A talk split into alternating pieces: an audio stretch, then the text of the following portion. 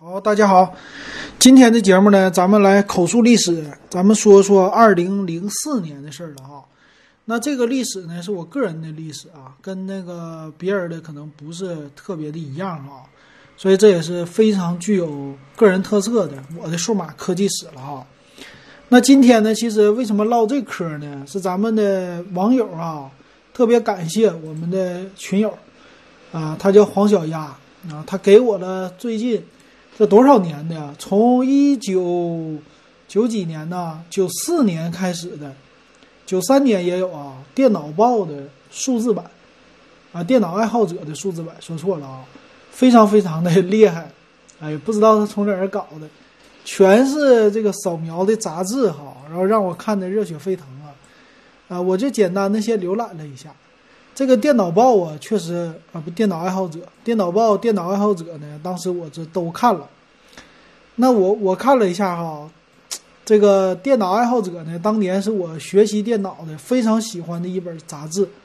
哎，其实呢，它也记录了很多的现在电脑的一个发发展吧。刚才我看了一下，一九九七年的，一九九七年是我买第一台自己的电脑的时候嘛。哎呀，当时的电脑呢，怎么说？Windows 九五已经出来了，但很多人呐买的时候都是那种四八六啊、三八六，很多用的编程的。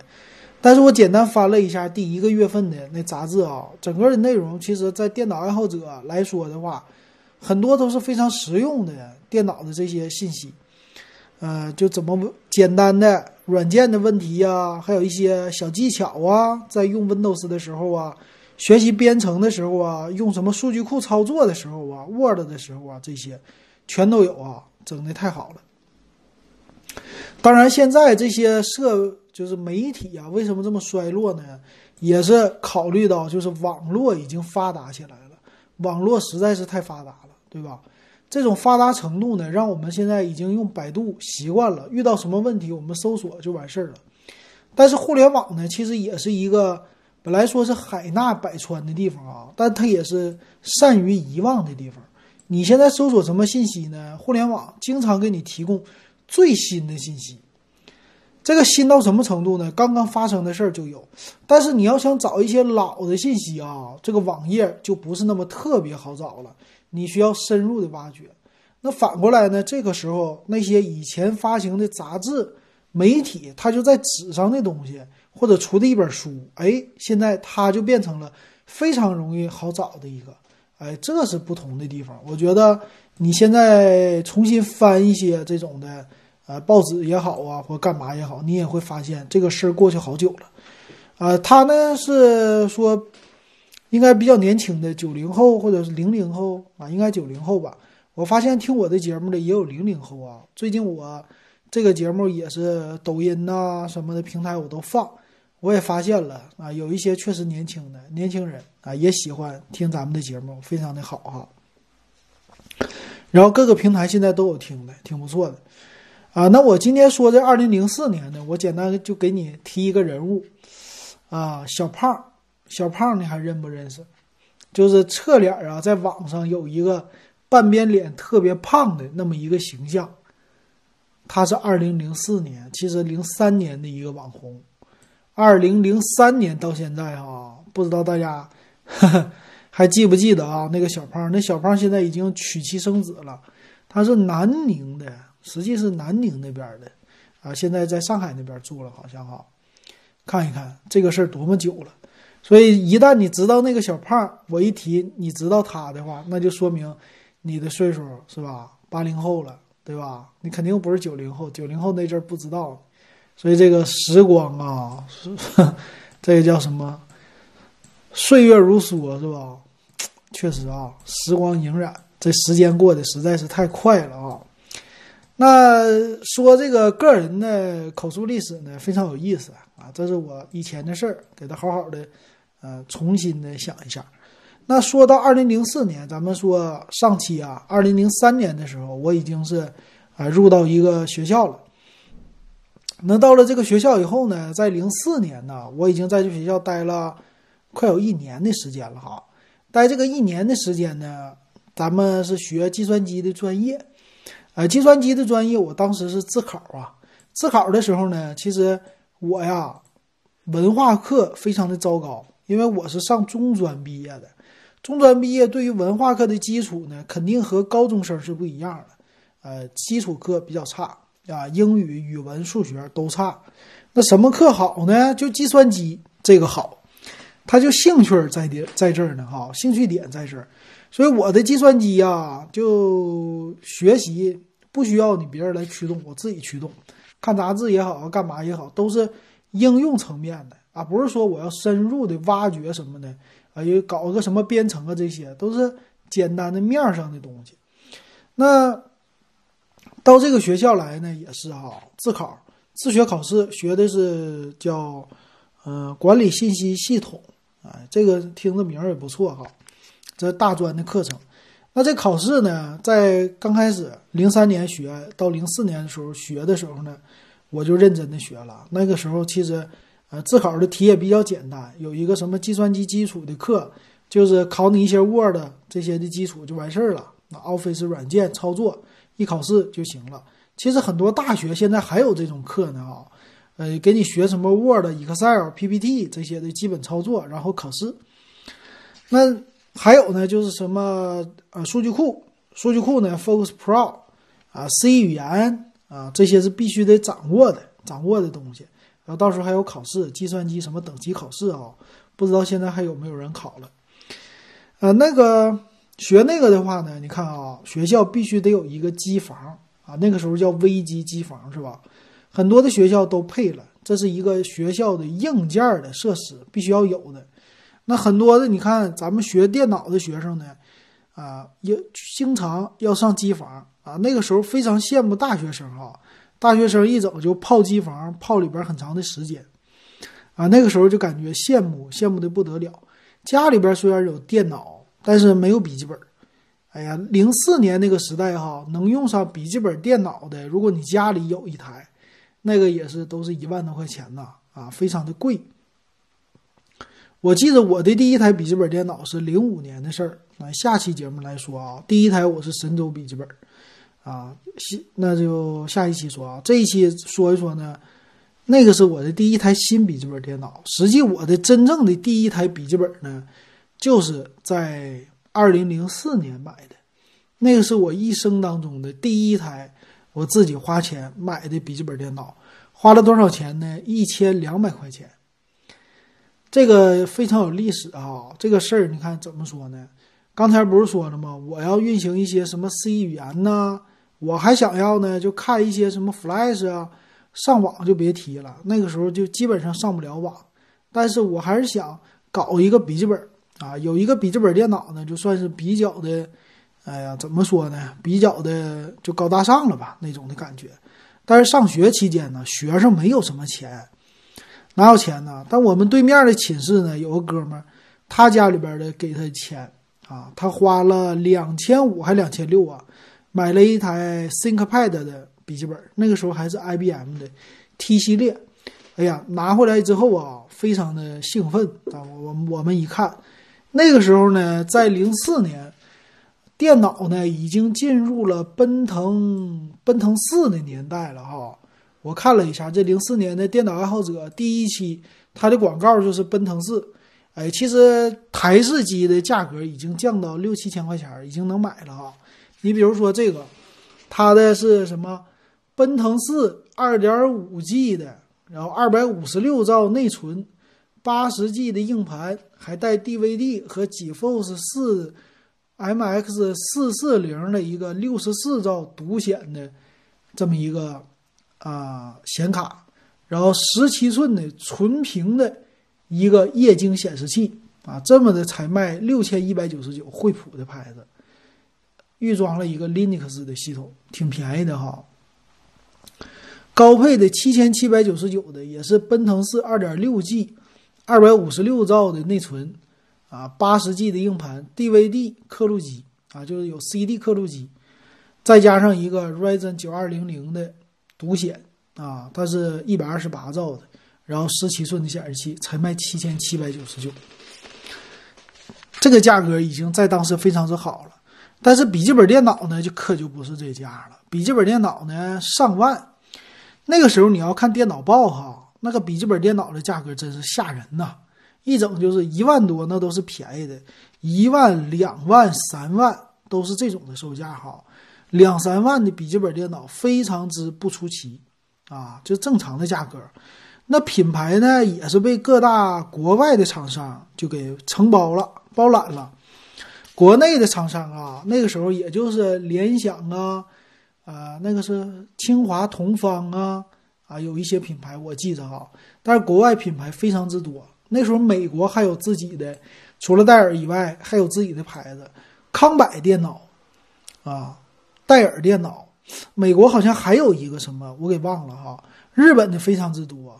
东芝、NEC 啊，松下，还还有一个什么玩意儿呢？也是啊，特别的多。索尼，对，索尼，你看，然后大陆的呢，大陆那个时候也有，就是联想啊，一些大的牌子有，啊，还有还有哪里的牌子来的？IBM 的啊，IBM 的 ThinkPad，那个时候非常之牛啊。只要是说你要是做电脑的啊。做这个 IT 行业的，那是以手里边拿着一个 IBM 的 ThinkPad 电脑为荣啊！只要是 IBM 那个 logo 往上一放，那就超级值钱了。苹果呢，那很多人就是奢求了。苹果呢，它这个兼容性什么的，那个时候不太好啊。其实，在国外它比较比较火，但是国内呢，那不是那么特别的火。一提到苹果呀，就是高大上、高级的不得了。它也没有什么零售店哈，啊，然后苹果呢做的很多人都是怎么说呢？做苹果的话，属于是艺术行业的吧？啊，那个死贵死贵的，都是搞什么排版才用的苹果哈。我那阵儿记得，所以啊，上学期间呢，对这个笔记本电脑就是解解馋，看一看啊，看着这玩意儿太好了，太贵了哈。我就看了一下这个零四年的电脑爱好者啊，他介介绍的三款的笔记本电脑啊，你看看啊，一个是戴尔的，叫这个什么，这叫灵越吧，灵越的五百 M 的笔记本电脑，售价是一万零八百九十九起啊，那都是最低配的了啊，配了一个什么呢？奔腾 M 的处理器啊，一点四 G，二百五十六兆的内存，还是 SD RAM。不是 DDR 的啊，啊 DDR 的 DDR 一代四十 G 的硬盘啊，八倍速的 DVD 光驱，一千零啊一万零八百九十九。华硕那个时候也出来了啊，索尼你听到啊？索尼多少钱？一万六千八百八十八，小屏的本子啊，它这个屏幕非常之小，然后奔腾 M 一 G 处理器，五百一十二兆内存，比那个多了一倍哈，四十 G 的硬盘。还有一个带刻录的一个光驱，啊，这应该是十二寸的吧？这小本子。然后华硕那个呢，当时也是卖到了一万六千八，一点二八公斤的哈，在现在来说也是超薄本儿。它配的呢也是奔腾 M 的处理器，啊，然后也是五百一十二兆的内存，啊，就这样的。你能看出来啊？那个时候的电脑啊，其实外形外观设计的也非常之好了。但是那种售价哈，你一年的学费、生活费，那个时候要上大学的，零四年说几百块的生活费已经不得了了，对吧？有个两三百块钱都能活一个月，啊，很多东西你家里边要是有钱的哈，给你个八百块钱生活费，那就已经天了，对吧？那超级不得了了。我那时候生活费是五百块钱吧，那也算挺多的了哈。那你在这个生活费得打游戏啊，得上什么网吧呀？网吧出去有的包宿是吧？包宿的话一晚上几块钱，啊，一个小时你要打也得两块钱啊，一块多，最便宜的时候一块多两块的，这是网吧。那时候网吧已经非常之火了，在零四年哈。但是我不怎么经常去吧，我打网游打的差啊，这个咱岔开，咱就回过头来说电脑。说电脑呢，你要想花一个便宜的价钱哈，买一个比较就是能拥有的笔记本电脑，那个时候花两千多块钱就已经是一个很不错的了啊，是一个二手的笔记本。那个同学呢，买回来以后呢，二手笔记本呢，高级到什么程度呢？它有一个 USB 接口，两千多。哎呀，看了以后令我非常之羡慕啊！那个笔记本呢，应该十四寸的，比较薄嘛，T 四 T 系列，T 系列呢好像是 T 四几呀，我忘了。然后是奔腾二的处理器。啊，那两位同学呢，一人买了一台，啊，都是说为了想学学好编程，啊，为了想写点什么，就买了这个笔记本电脑，啊，当时我是在大连上学嘛，去电子市场，大连的电子市场他们去买的，那我呢，那个时候啊，这个性格就已经形成了，就是买什么东西呢，我都得追求性价比，啊，就是买的不能太贵。还得呢，这个东西吧，就是还能用啊，还得是炫一点，还不能花多少钱啊。这就是我那个时候到现在养成的一个慢慢培养出来的习惯哈。毕竟花自己的钱，花爹妈的钱就算了，花自己钱就不行了哈。那我呢，没钱，我买了个什么呢？一千二百块钱的笔记本，也是 IBM 的。我这个 IBM 啊，型号我都已经忘了。但是这个笔记本啊，非常非常之让我怎么说呀？浪费我的 不是浪费啊，非常费我的体力。这个笔记本电脑呢，一千二百块钱啊，什么配置呢？就简单先说一说，它是奔腾奔腾的处理器啊，这是英特尔的啊，第一代奔腾处理器，奔腾幺六六啊，内存是十六兆啊，还是三十二兆？硬盘呢？忘了，两个 G 还几个 G？啊，有一个显示器。这个显示屏上呢，像现在我们调整亮度，你家的电脑啊、笔记本调整亮度你怎么调？很多人的笔记本说调整亮度非常简单呐，不有钮吗？我摁一下，它不就亮度高了吗？用软的也能调是吧？右下角在 Windows 上你一拖 Win 十就可以了。你那时候怎么调啊？啊，那个本子我先跟你说啊，我二零零四年买的时候，那个本子是一九九八年出来的，那你就知道多少年了，六年前的笔记本了。但是那个跌到一千二已经很不错了。当时那个本子啊，正常来说也就是两万的价格，对吧？两三万的价格啊，在当年，那个本子呢，对不起，没有光驱啊，就只有软驱，一点四四兆的软盘。但是呢，它配了一个红外线的接口，它没有什么 USB 接口，啊，你就有什么叫 COM 接口，啊，或者鼠标接口，啊，有这个，你可以外置接鼠标。那它也没有什么触摸板。那个时候的 IBM 呢，最流行的就是小圆点儿，我只要有一个小圆点就够了啊，我不需要别的。这是 IBM 当时非常炫的啊，这这功能哈。然后那个本子呢，调整亮度怎么调呢？在你的这个本子上面哈，它有一个钮，一个滑动的钮。这个钮呢不是摁的，它是一个滑动的一个滑块。这个滑块呢，你往上一拨它就亮了，往下一拨它就暗了，就干这个的。那这个屏呢，也不是什么 TFT 的屏啊，应该是啊比较差的啊，但是当时已经很好了。然后这个本子啊，在我的手里也是干了不少的事儿哈。当时装的是 x P 吗？非常流行的 x P，但是我可能装不了，装个 Windows 九八就应该不错了。那样的本子已经上去挺高的了。呃，我还记着呢，它的重量非常之重哈，大概我的感觉八斤到十斤的重量吧，特别的重。那买的时候呢，那卖电脑的还特意给了我一个电脑包。啊，让我背着那个电脑包都挺好啊，一看就是那种像真皮一样的，别管是 PU 还是啥，非常的结实，一看非常的牢固。我就是拿着那个单肩包呢，是扛回来的这种的感觉，单肩往上一放得背着走，确实特别特别的重啊，也能手拎啊，就感觉拎了一个大砖头的感觉。那这个电脑买回来之后呢，我玩的还是挺高兴的。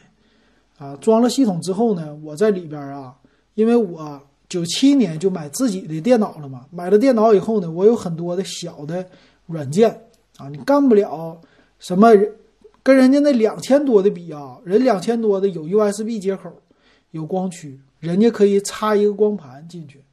哎，我这个好像也有光驱，我有点忘了哈，好像也有。但人家那个呢，可以插光盘呐，玩游戏啊啥的，简单的小的单机游戏还能玩玩。我这个就算了，我这个到时候我怎么搞呢？我也是买的光盘，好像是有光盘啊，我有点记不太清楚了。有光盘，有软驱。那我呢，从家里边带回来的那些软件哈，我拷一些小软件，什么打字的软件呢？练习打字的。啊，还有。看图片的、看小说的、TXT 的，啊，简单的编程的，什么 C 语言。啊，因为我们学校那时候教的那些编程的软件吧，都非常的小巧，C 语言还是在 DOS 下的，呃，容量非常的小。啊，你只要用那个光盘，就啊不是用软盘软驱就可以 copy 走，而且学校的电脑呢，也不是那么特别的高级。光驱只有老师的电脑才有光驱，别人的学生的电脑呢就只有软驱，USB 接口基本上都没有。啊，那个时候呢，我们就在学校的电脑里边，我拷一些游戏呀，拷一些存在电脑里的数据啊，放在我的这笔记本里。那这笔记本呢，后来还能看 Flash。那个时候啊，零四年特别流行 Flash 动画，我记得我的大学大学自习室那个动画。Flash 动画哈，就是当年推出的吧？你们可以查一查哈。对于什么九零后们呢？呃，零零后们呢？你可能说没听说过，你听一听这首歌，叫《大学自习室》，啦啦啦啦啦，那个是谁呀？郝宇啊，叫郝宇吧，他做的，啊，当时很火。这首歌呢，在我现在在百度上看，它是零三年的时候。他写的一个啊，挺有意思的啊。哎，有机会大家可以听一听。当年我们这歌人人都会唱，就觉得这才是 rap 呢啊，这才是什么说唱歌手呢，挺有意思，挺好玩的啊。嗯，然后这个呢，他们当时很流行的是做 Flash 啊，这个 Flash 动画做的特别的好，有一批人呢做这个动画的。当时的 Flash 技术啊，有的人学的特别的好。啊，这个歌呢，就是做成了 Flash。当年还非常流行的就是刀郎，我记得上学那阵儿听刀郎。刀郎二零零二年第一场雪，冲动的惩罚，情人是不那个？反正一到了放假的时候啊，我们的寝室走廊里基本上就全是刀郎的歌啊，刀郎那那声比较沧桑，这帮学生就爱听。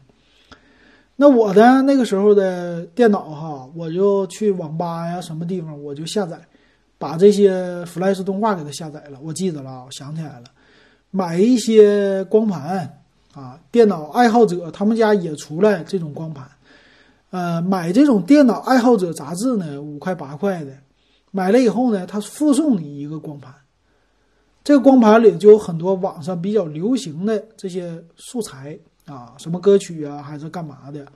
他给你附赠一些，附赠以后呢，你直接就可以拷到你电脑里啊。这光盘也可以运行。我想起来了，所以我那个笔记本电脑呢是有光驱的，在当年有光驱的也是很很不错的哈。我记得最好玩的一件事是什么呢？我的那个没有 USB，但是呢，我有 U 盘啊，我就去网吧呀。网吧那时候电脑好像是有 USB 的接口了。因为网吧电脑都比较新，它有这个接口之后啊，我就在网上下载东西。我那个时候的 U 盘十六兆啊，还是八兆啊，不太大，可能十六兆或者三十二兆，忘了啊。然后我呢，把东西下载到 U 盘里以后啊，我就想放在我电脑里，但是我没有刻录机，我刻录不了啊，怎么办呢？我就让我们同学说，你也是 IBM 的本儿。我也是 IBM 的本儿是吧？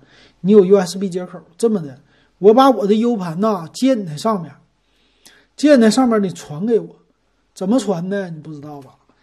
那个时候没有什么蓝牙、WiFi 这些都没有，用什么呢？以前哈用红外线来传输，红外线就咱们的遥控器啊，就那遥控器、遥控器、遥控电视什么的，这红外线也能传输数据，这个你知不知道？哈哈。有意思啊。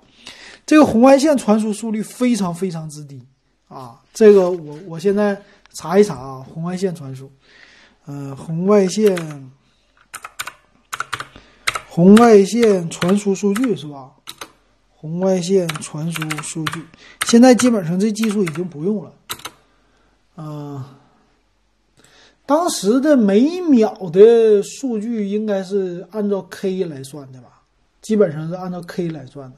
啊，两个电脑呢还得有一个接口，啊，它的是利用这个波长不同的时候来传输这个数据。嗯，我看看啊，这个数据它这里没有写当时的网速啊，反正我要是传一个几兆的、两三兆的这么一个数据啊，得传老半天，而且呢，啊，它这儿呢是传输速率是每秒。这是多少啊？十一 K、十一 K 或者十 K 这么一个速率啊，它是有这个幺幺五幺二 K 标准的串口数据，四兆 bps、十六兆 bps，就每秒能达到，也就是那个时年代的就是几十 K 吧，这么一个数据吧，速率我的感觉啊。然后我跟他传输呢，必须这个两个电脑得对上。啊，就是我对着你，你那不是有红外线接口吗？这两个必须在一定范围之内，非常近啊，对在一起。对了以后呢，它就可以发送一个信号啊，就是发送文件，我就可以接收。咱俩就像连连线似的，先连上，连完了以后，哎，它开始来传输。啊，我这个传呢，传一次的十分八分的才能传一个小数据。但是那时候也挺高兴哈，这电脑别管怎么说用了。而且我有笔记本了，笔记本电脑最高级的地方呢，就是带显示器，啊，你说它作为一个电脑，它有什么高级的呢？我觉得那时候最高级的就是这个显示器，它能给我显示东西。但是呢，电池已经坏了。你想六年前的东西了，必须得插着电。但是插着电呢，就看在寝室里，我不用去网吧，我就在寝室里，哎，要做点什么作业呀、练习呀，我都可以用这个笔记本。我当时就觉得笔记本好，然后小游戏呢也能玩，其实，奔腾系列的也能玩，什么玩玩大富翁啊，大富翁三啊，打一打金庸群侠传，是吧？那些老的游戏都能玩，啊，所以那个时候给我带来的非常美好的经历、美好的记忆啊，这是笔记本电脑，所以老金那时候也算是挺富裕哈。那手机呢，我也有。手机呢，这个就谈不上特别好的了啊！家长那时候你又上学，又供你上学，又干嘛的？怎么可能给你买太好的手机啊？是吧？我那时候呢，就是也是追求性价比，咱得找啊。就是家长给你的，是那种的功能机，那种功能机呢，我就觉得已经不流行了，是吧？现在都流行彩屏手机了，我还整个功能机，不爽啊！那怎么办呢？我得整个彩屏的去。彩屏当年流行的，我刚才查了一下啊，二零零四年，其实诺基亚的什么六系列、七系列呀，很多那种单屏的这种彩屏手机已经非常之流行了。有钱的话，你就两三千，你就可以买一个挺不错的一个彩屏手机了啊。当然，那个单色屏的当然还是主流了啊。彩屏的话，毕竟价位还是比较贵的，但是呢，也能买得起，很多人都有了。拿出去非常的咋说呢？非常的酷啊！我是彩屏的，你不是，所以我呢就独辟了蹊径哈。那个时候呢，其实有一个很便宜的，就是小灵通啊，小灵通电话风靡一时啊。小灵通电话呢，它的标准呢就是日本的啊，说白了就是日本的人家的啊这种一个电话的制式啊，咱们给用过来了。用过来之后呢。啊，咱们就给它起个名儿叫小灵通啊。在日本呢，有一些淘汰的机器啊，它是一样的制式的，哎，就这么的进入到国内。那大连呢，它不是跟日本相对来说比较近吗？哎，就这样的啊，有一些的这个日机，日本的机器，它就流到这边来。那当时呢，很多的小灵通也是单色屏的，对于彩屏小灵通就特别特别的少。啊，也是价位非常之高的啊，但是小灵通呢有一个特色，它就价格便宜啊，打电话呀，分钟数啊给的都特别的多。那我呢，这种的好事儿我得买呀，是吧？我买了一个呢小灵通，小灵通啊，你知道它都不能插卡，不能插手机卡，知道吧？小灵通呢，它就是啊要写号，把这个号码写到你的机器里。哎，这个其实以后说不定又得流行了，就 eSIM 卡呀，又得流行。之前的话是没流行的啊。那就是我这个小灵通怎么回事啊？我买了一个日本小灵通，这个小灵通呢是东芝的。当时啊，日式的手机，你像日式手机呢，做翻盖的不多，他最喜欢做的是就是直板手机，而且直板带一个天线，特别的扁。啊，喜欢用白色、黑色，就这俩颜色。但日式最喜欢用白色，给你的感觉就小清新的感觉，特别特别好的，哎，感觉好。那个时候的松下是 GD 系列吧，GD 七二、GD 九二吧，和弦铃声非常之美妙哈。那个时候手机拼的还是铃声呢，啊，一听谁铃声，哇！我那时候记得我编辑一个铃声。就是《东京爱情故事》嘛，啊，噔噔噔噔噔噔噔噔噔噔噔噔，然后它有那个噔一下的那个声，那都是和弦，和弦铃音。哎，那时候说到编和弦铃音，你要看那个电脑报啊，或者电脑爱好者这种杂志啊，它是可以自定义彩铃的啊，不是铃音的。它这个铃音呢，诺基亚呀，它有一个编辑的这么一个程序。啊，就是一个菜单哈，你进去以后就可以自编铃声，通过呢你的数字键，啪啪啪啪啪，就摁一堆数字，摁完了以后它一播放，哎，这就是一个和弦的铃声了，也有单音的铃声啊。啊，那是那个，那人家那个谁呢？我买的那小灵通呢，从日本过来的嘛，它有什么呢？它首先是一个彩屏的啊，它是一个东芝的，天线呢可以拉出去。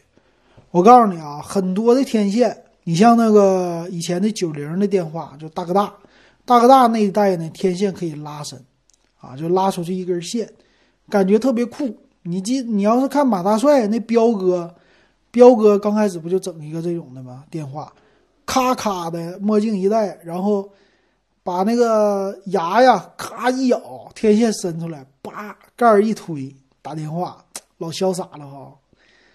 所以那个时候呢，日式的手机啊还保留这功能。其实别人家的手机啊，就逐渐的连天线都没有了，啊，就流行的开始原来是有天线的嘛，外置天线。后来手机就变成了内置天线，大家就觉得打手机的时候不能用手捂着上面，捂着上面怕把天线信号给屏蔽了，信号不好。所以呢，就开始握着手机来打电话。然后那时候呢，天线一没了，就感觉这手机啊。感觉少了个脑袋或者少头发的感觉，但是后来呢，它就小巧了啊，就变得好看了。很多人就觉得这手机太好了，没有天线是个流行趋势啊，不挡害了。但是日本的手机呢，它就不照着这一个，它非常传统。所以那个时候的我的小灵通啊，那个日本的东芝的，它是彩屏、和弦铃声啊，还有一个可拉伸的天线。哎呀！就让我感觉特别特别的好，然后还便宜啊！便宜是什么呢？三百块钱啊，三百块钱送话费，送了多少钱的话费我是忘了，可能是买三百块钱送你五百块钱的话费吧。然后这话费是一个月有月租的，每个月你就通话啊，赠送多少分钟的吧？好像是啊，在这个手机市场卖的。然后呢，我这人吧。它便宜嘛？他那个便宜是这样的，你那个机器吧，是好像是充多少话费送给你，还是说你那机器两百块钱你买一个，比当时的手机便宜太多了。因为它也不是新机啊，二手的。然后你这个买了之后呢，你这个号用完了哈，他那个时候没有什么实名制登记啊，那时候没有。你这号用完了以后呢，你再换个号。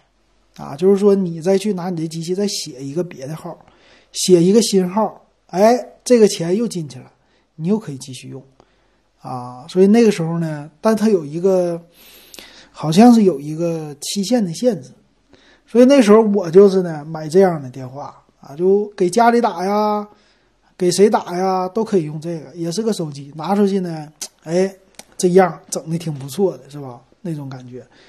其实那时候学生有的都不用电话啊，二零零电话卡啊，二零幺电话卡，非常多的人都有。上学基本上在寝室里就是用那个的啊，给别人打电话聊天。我这属于是高级的，知道吧？高级的整个电话彩屏的，然后没事蹲厕所里呢就看那手机。上大号的时候吧，蹲在厕所里，咔屏幕一亮，照着亮。那个时候的彩屏手机啊，咔一打开，它是有亮光的，因为它有背光。它的这个背光呢是就是照的那种液晶的，特别的亮。普通那种单色手机呢，它那个背光特别的暗，你知道吧？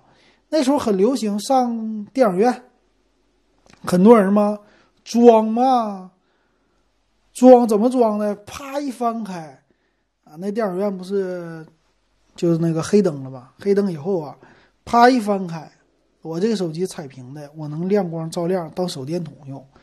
哎呀，现在一想，那亮多细微呀，看都看不见。但那时候就感觉这手机老亮了，比手电筒都亮，就那种感觉，你知道吧？因为手电筒也不是 LED 的嘛，也是黄不拉几那种老式的那个灯泡嘛，它本身也不亮。你那手机一打开，感觉照的特别亮，啪，全场一走，那感觉就是有钱啊，有钱。我那个呢就比较唬人啊，三百块钱的，我咵一整一打开，我也能照亮。啊，我也是个彩屏，我也是个和弦，我这屏呢还比他们的屏大。为什么我的屏比他们屏大呢？日本的手机啊，就这一点好，日本手机喜欢用长长条的屏幕，啊，它的屏幕比当时的什么诺基亚呀，他们的屏幕都长都大，你知道吧？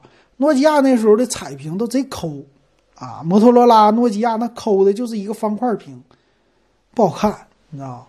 但是日式的长条屏，哎，就高级的不得了，美得很，就这样的啊。我就拿着那个，没事就看着打电话。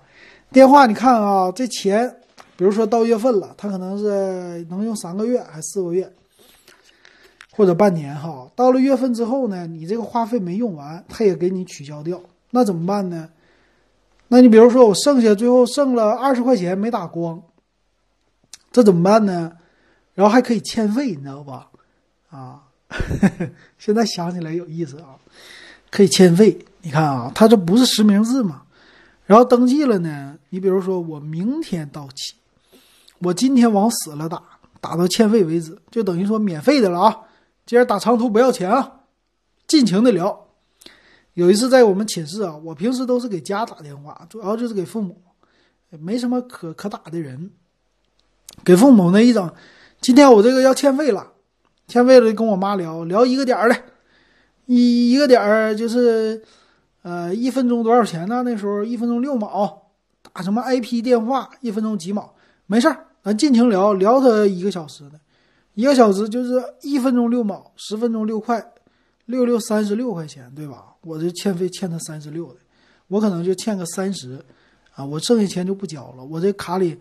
手机号里本身有个几块钱儿啊，我只要不挂，因为那个时候的系统哪有处理速度这么快的呀？什么更新的，你只要不挂电话，他就不给你那个更新费用。等你挂了电话呢，你马上接着打呀也可以。它这个系统呢有一个延迟啊，它是中间的这个算是就是一个更新时间吧，怎么也得过个几分钟啊，甚至可能过一个小时啊。然后呢，我给家打完了，我同学说不能浪费这个时间，不能浪费啊！有这么好的事儿，干干嘛要浪费呀？给我，你不用了，给我啊！这哥们儿晚上不睡觉，打声讯电话，声讯电话，年轻的朋友们可能不知道什么是声讯电话啊！哎呀，那个时候的服务特别之多，声讯电话呢，就是一个啊，这个电话台，他们搞的一个活动。啊，你打过去呢，就有一个，呃，一般都是女性用户是吧？来接电话，啊，他们提供各种各样的服务，有的呢就是陪你，呃，知知心夜话，陪你聊天的，这个呢是专门的，就有点像现在的网红是吧？网红的话直播，你去了以后给我刷礼物打赏，打赏我以后呢，我就跟你聊，啊，感谢王大哥，感谢李大哥送的这送个那。那那个时候呢，声讯电话有点这意思。声讯电话呢，你得声音甜美，啊，那那里边呢，不光是有陪你聊天的啊，也有提供什么讲故事啊、听歌呀、点歌这些都有。啊，这个打呢就贵了，一分钟一块钱，啊，这是跟人家半匹的，就是一半一半。啊，这边的电话公司收电话费，那边的呢提供这种声讯服务的服务公司也收这种的服务费，啊，你就用直接在你电话费里边结算了啊，你发就行了。所以是这样的哈。那我呢，怎么回事啊？我那个时候这个不是我没心情唠这个事儿，但我们那个同学呢，他喜欢，啊，闲着没事就唠这个，那怎么办呢？给他几个那号。啊，那个号呢，在一般都是报纸上，你买一个什么晚报，在报纸上它就有广告。声讯台多少啊？告诉你什么，啊，情感夜话，什么知心大姐，就这玩意儿吧。他陪你聊天啊，我那同学就给他打。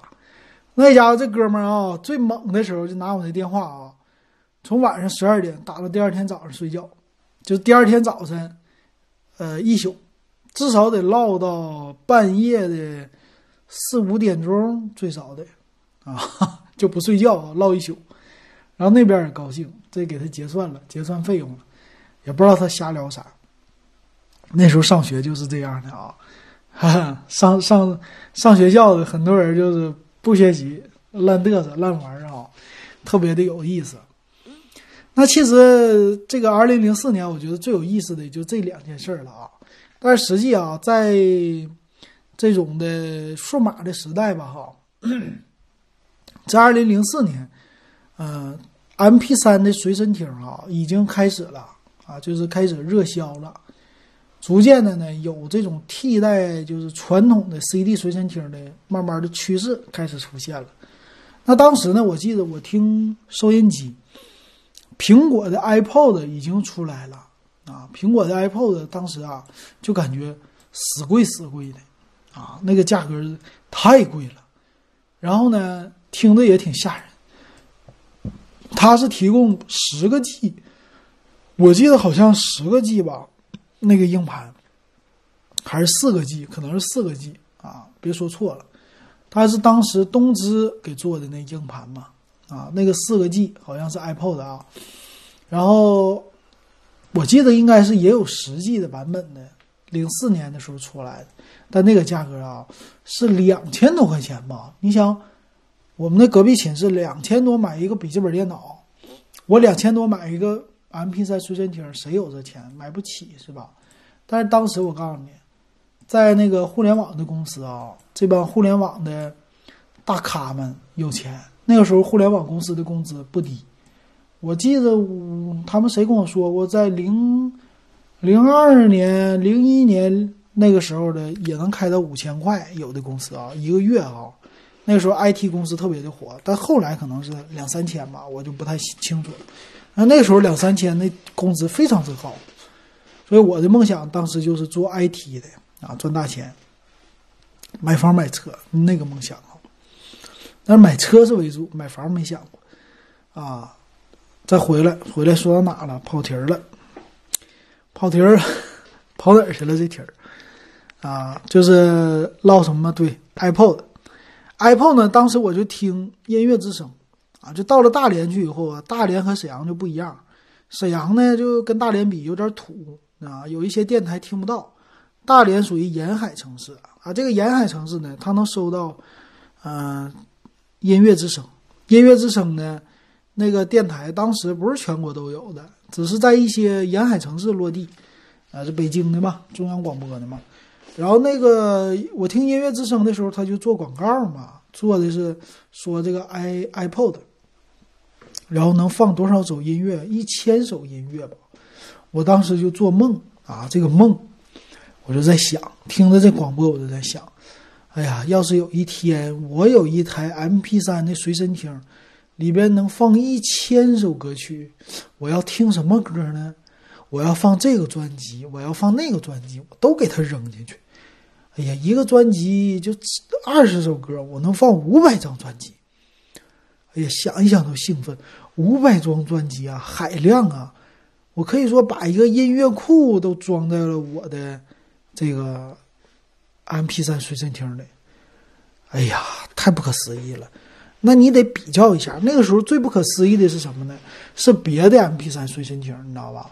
别的 M P 三随身听呢，它的容量非常之有限，十六兆、二十六兆啊，不对，三十二兆，就是这样的，达不到太高的，你知道吧？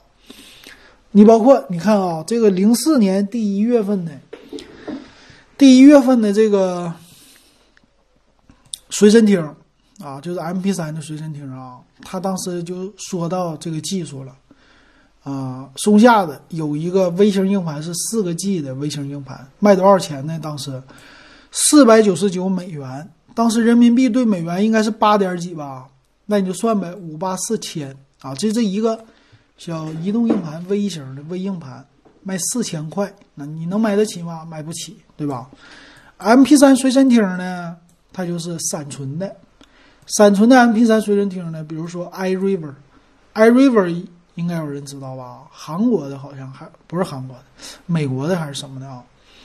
你看啊，他们那个 M P 三随身听呢，它呢配备的是一点五 G 的一个空间。那就已经不得了了哈，已经相当相当之大了。还有创新的，这个叫 MUVU Mivo 二啊，这个也是一点五 G 的，它的售价呢，这 MP3 随身听在两千块，两千元左右啊，中日文显示的。你想一想啊，那个两千块买一个 MP3 随身听，当时的索尼的高级的是 MD，它已经出来了 MD，这 MD 呢有一个叫。Net MD，就是基本上索尼到那个时候那 MD 已经是消亡了哈，最后的两三台机器吧，经典的绝唱，它那个是呢，啊也两千多块钱，它可以呢，怎么说？它可以把 MP3 的音乐烧进去，但是得用索尼的软件，非常之麻烦，但是也很火哈，能烧几首首几首歌吧，几十首吧，撑死了。啊，还有一些别的，别的这些呢也是啊，价格都是两千四啊，两千五啊，都这样的。容量呢，两个多 G 啊，一个多 G 已经非常之猛了。你像一些硬盘，它当时也就四十 G，你一个 MP3 随身听，你一个多 G，啊，但是这种设备呢买不起。所以我们上期不说了吗？我的就是一个 VCD 随身听，VCD 随身听可以播放 MP3 啊，六百兆。我刻一个硬盘上啊，刻一个光盘上，这不也是很便宜的一个替代方式吗？几百块就能搞定。所以那个时候听 MP3 呢，都是用这种方式来听的哈。上网呢，除了玩游戏就是下载歌曲，没别的了。哎，这就是我的一个这个。所以你听一听那个苹果十个 G，太吓人了啊，就感觉不可思议哈。那多少钱我就已经彻底是忘记了。所以那个时候就对我震撼的数码产品啊，就这三个特别的记忆深刻。但那个时代其实还有很多的东西啊，我记着好像是我有点忘记了，零四年年底的时候吧，我的同学他出国了，我的好哥们儿，他出国了以后呢，在英国啊，就想起我来了，哎，对我特别的好啊。然后这哥们儿呢，特意从那个。英国给我寄了一台 Xbox 回来，第一代 Xbox，两千多块钱，讲究吧？两千多块钱送给我啊！我当时老感动了。呃，这个 Xbox 呢，我放在手里放了整整的超过十年，后来我才给它卖了。啊，这个机器呢是两千零一年啊发布的，两千零二年二月份呢在日本发布的。他寄给我的时候好像是两千零两千零四年，好像两千零四年，可能是年底，两千零五年年初那样啊。啊，他给我寄过来之后呢，他也花了不少钱。他给我寄过来之后啊，嗯，我记得是我去邮局拿的，收了我三百块钱的这个这关税，收了三百这个关税款，然后呢。